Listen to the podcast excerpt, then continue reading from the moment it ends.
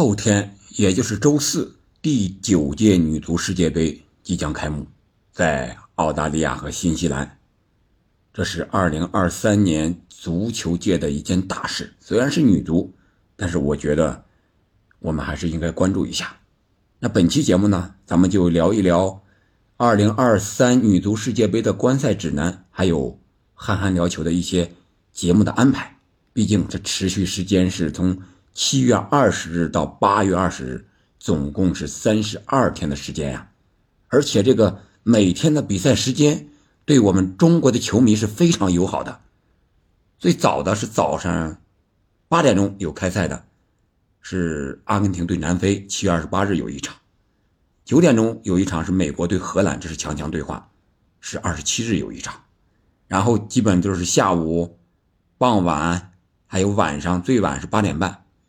啊，所以说这个开球的时间对我们中国观众，特别是暑假孩子喜欢足球的，哎，大家可以去看一看，了解了解。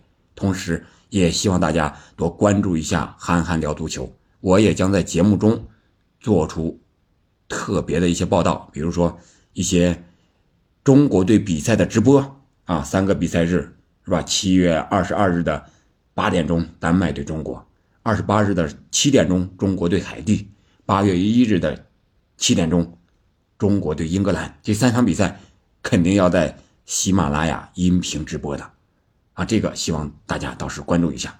然后就是每天咱们这个节目呀，要有一个速递快评，每天比赛结束之后，我争取都看啊，看完之后给大家总结总结啊，可能有的人没有时间看。那咱们就在节目中多聊一聊比赛的一些细节啊，一些故事啊，啊结果呀，这些常规的东西。当然还有随着比赛的进程，咱们再搞一些预测啊，看看哪支球队有可能最终夺冠，或者看看中国队到底能够走多远。那今天呢，咱们就聊一聊这一届女足世界杯。我们都知道，这届女足世界杯呢是首届女足是三十二支球队参加，和男足一个规模了。但是可惜的是，二零二六，也就是下一届男足世界杯的时候，已经扩大到四十八支队伍了。但是我们通过女足的扩军，是不是可以看到男足扩军的一个结果呢？我们比赛完了再看，也许就会有一些意想不到的东西。比如说惨案是不是会更多呀？你看这届世界杯三十二支球队，有八支队伍，八支啊。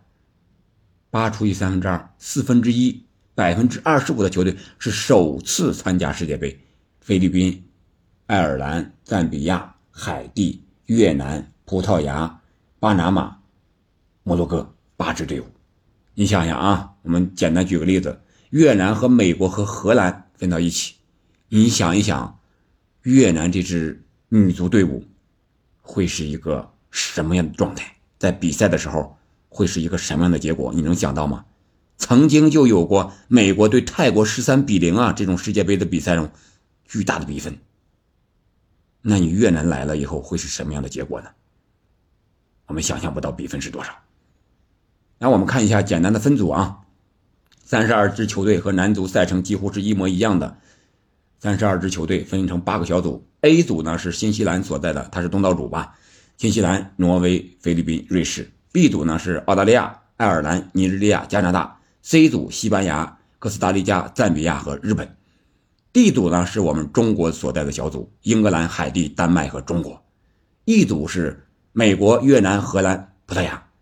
美国是上两届连续的冠军，本届世界杯他也是夺冠的最大热门，可以说他想实现世界杯女子领域的三连冠，也是。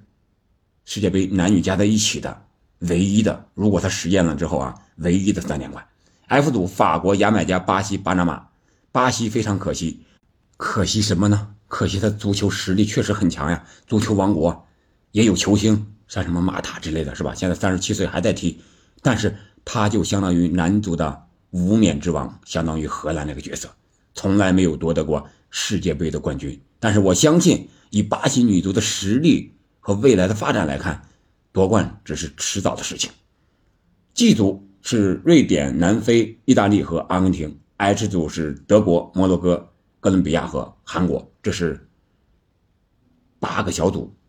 那从各大洲分配的名额来看呢，亚洲加上东道主澳大利亚一共是六个名额，啊，菲律宾，还有刚才说的越南，还有日本、韩国、中国、澳大利亚这六个。欧洲呢十一个，加上附加赛的葡萄牙应该有十二个了。非洲有四个，然后是中北美的有四个，然后加上海地和巴拿马这就更多了。南美三个，大洋洲一个，新西兰东道主，这是三十二个名额的分配。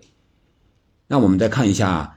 本届世界杯，它在哪些城市啊？一共是九个城市，十个球场：奥克兰、悉尼、墨尔本、但尼丁、惠灵顿、汉密尔顿、布里斯班、珀斯和阿德莱德。这是九座城市。我们都知道，澳大利亚和新西兰在地理位置上在大洋洲，但是他们的距离有这个东海岸、西海岸呀，这距离还是很远的。你像。在一些行程上，对一些球队就不是特别友好。这里边，以我们 D 组中国队所在的这个小组为例，你像英格兰作为种子队，他几乎是不怎么动的。但是丹麦呢，相对来说他就要困难一些了，是吧？他首先在珀斯打，然后又飞到悉尼，然后再飞飞回来珀斯，这来回啊六七千公里呀。我们可以看一下从东到西，然后就是中国队比赛打完了之后，首一场打完，第二场也要有一个从珀斯啊到这个阿德莱德，大概两千多公里的一个飞行距离。为什么这么安排呢？我想澳大利亚肯定是有原因的。澳大利亚分在 B 组，中国所在的是 D 组，那 B 组第一和 D 组第二那是淘汰赛要相见的。澳大利亚肯定预想自己能拿个小组第一，那是最好的。然后英格兰是 D 组的第一，这是欧洲冠军嘛？然后，对吧？那你 D 组第二，他大概率可能认为是丹麦，所以说他想让丹麦多折腾折腾，可能有这方面的因素啊。就像当年九九年世界杯的时候，在美国啊，中国队呢飞行了上万公里呀。你想一想，对中国的体力消耗肯定是有影响的。最后决赛遇到美国，是不是？人家是东道主，这个就是东道主的优势。好了，这是几个城市目前的天气呢？我们都知道，南半球现在正是冬天，就像2022卡塔尔世界杯一样，北半球十二月份也是冬天，但是温度相对来说要友好一些。我还特地查了一下，像这个。珀斯的温度，中国队首场比赛呢，现在是二十度左右吧，最高温度二十度左右，然后最低温度呢也是零上十来度，可能是阴雨天气相对来说多一点啊，比较湿啊，因为这个地方毕竟靠海啊，所以说这个天气相对来说是比较适合足球比赛的，还是比较友好的。另外，我们可以看一下目前网上给出的夺冠热门的一些赔率。目前排在前十的十几位的，美国是第一，英格兰第二，西班牙、德国、法国，然后澳大利亚、瑞典、巴西、日本、荷兰、加拿大、挪威、丹麦，啊，这是前十几位的夺冠赔率。从前八届来看，有人统计说，当时夺冠的球队都是赔率在前九的，所以说这个概率相对来说，也就是说，女足夺冠。这个冷门可能会更难一些，或者说女足每一场比赛的冷门可能也会更难一些。你比如说欧洲球队，如果遇上亚洲球队，亚洲想要赢他，可能就比较难。然后还有一点变化就是奖金分配这一块，我们都知道，因为女足啊相对来说是比较弱势，挣钱呢工资也不像男足那么高，哎，所以说国际足联比较人性化，就是。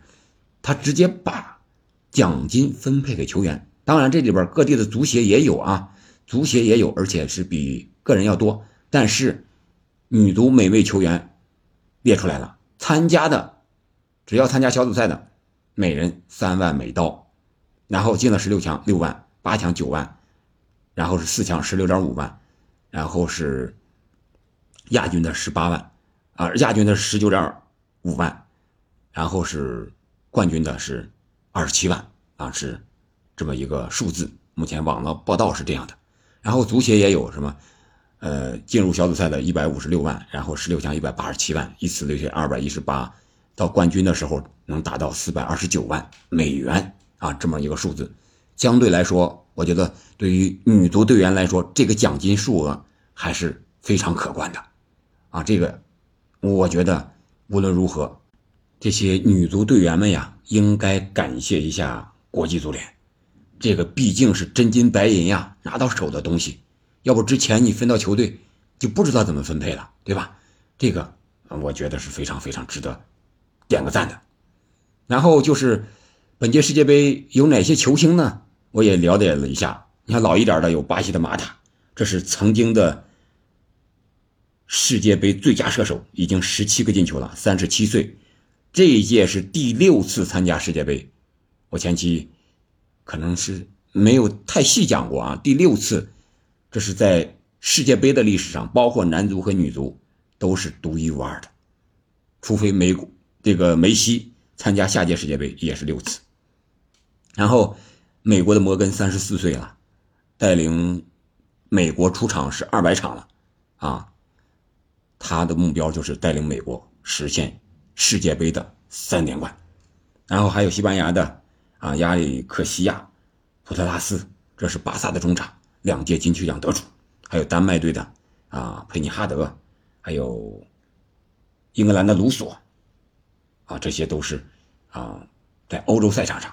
啊，名噪一时的球员，有的年轻，有的当打之年，有的老将，啊，这个我们到时候随着比赛的进程再一点一点的聊，好吧？今天咱们就聊到这儿了，也欢迎你到时候在女足世界杯开赛以后，在比赛日期间多多关注憨憨聊足球，我们一起来关注女足世界杯，一起为中国女足加油！